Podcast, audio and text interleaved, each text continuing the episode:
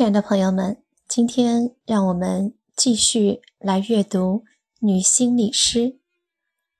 该说出真相的时候，沉默是一种卑鄙。寻常男人碰到老婆偷人这种事，不当场白刀子进红刀子出，厮打到头破血流，那就是孬种。百万福却什么也没说。转身离开了饭店，在等候的那段时间里，他想了很多。他知道赫顿从来没有爱过自己，宛若寒冰。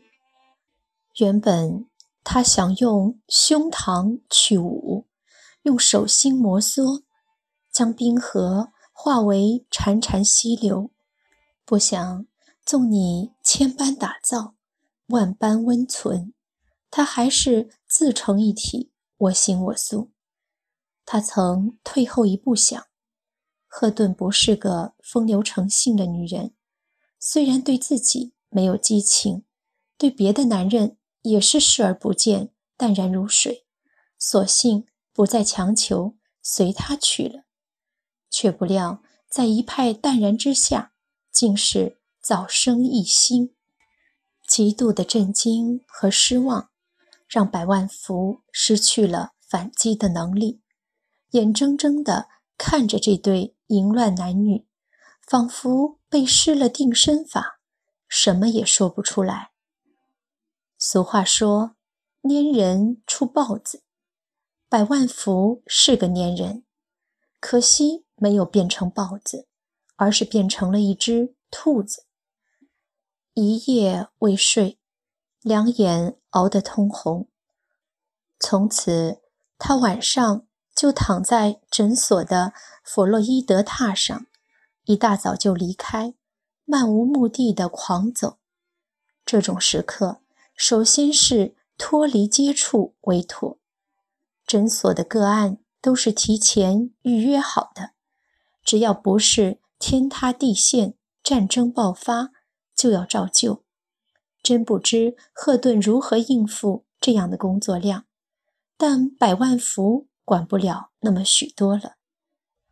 如今他一脑门子转的都是：他是谁？他和他认识多久了？他们今后会怎样？每个问题都似一柄钢叉，刺穿了百万福的心脏，在火上慢慢的炙烤。好在今天的百万福已受过心理训练了，不能像一般的凡夫俗子那样处理奸情。他不断地对自己说：“要冷静，先把事情搞清楚，再做决定。”很费了一些周折，打听到了钱开义的身份和住址电话。当然了。最直截了当的方法，就是要赫顿提供这些情报。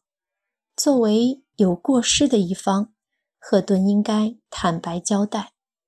百万福判定，若是自己问询，赫顿也会原原本本的告知。但是，不，百万福怀着一种自虐般的痛楚，亲自搜集有关信息。心理师的课程给了百万福莫大的帮助，在某种程度上像侦探一样训练了思维和逻辑。随着有关钱开义的资料越来越周全，百万福的应对方案也出来了。约见钱开义。你是谁？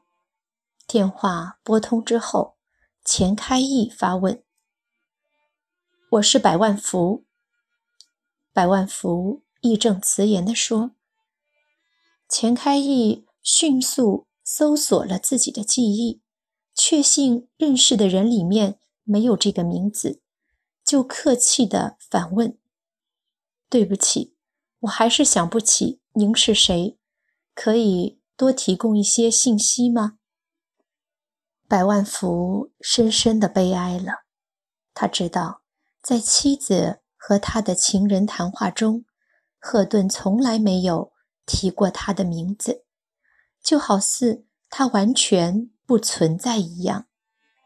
百万福强压着愤慨感伤，说：“你应该知道我是谁。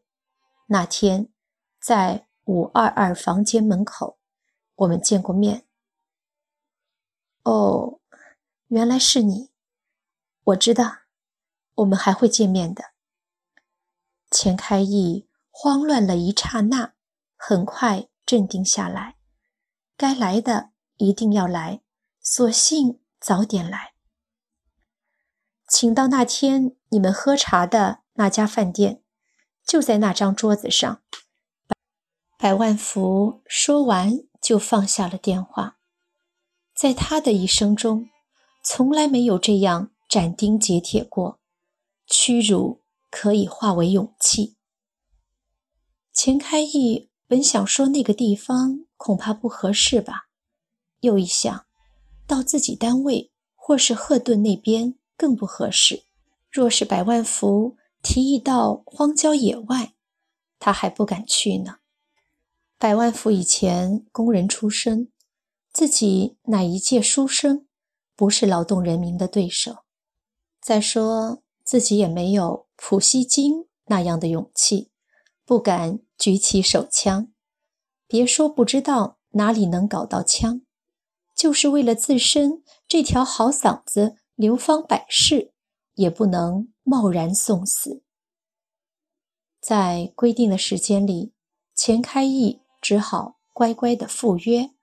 坐在他和赫顿曾经促膝交谈的地方，和赫顿的老公短兵相接，感觉森然。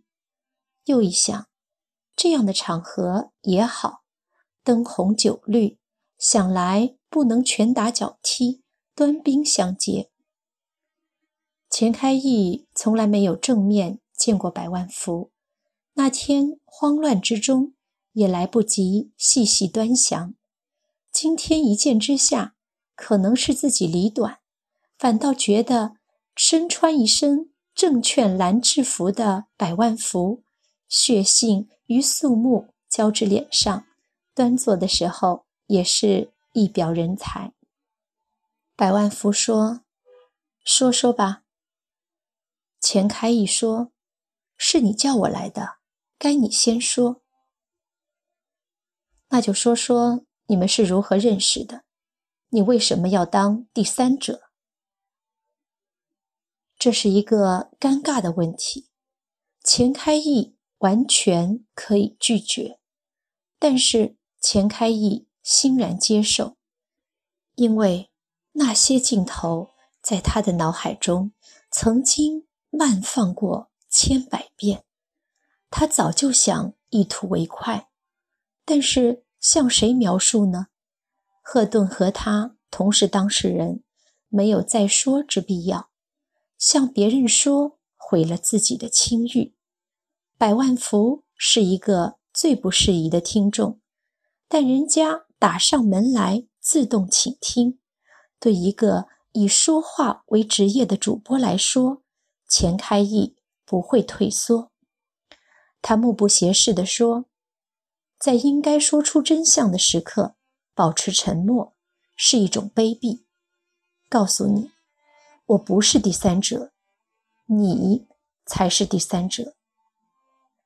百万福蹦出一个字：讲。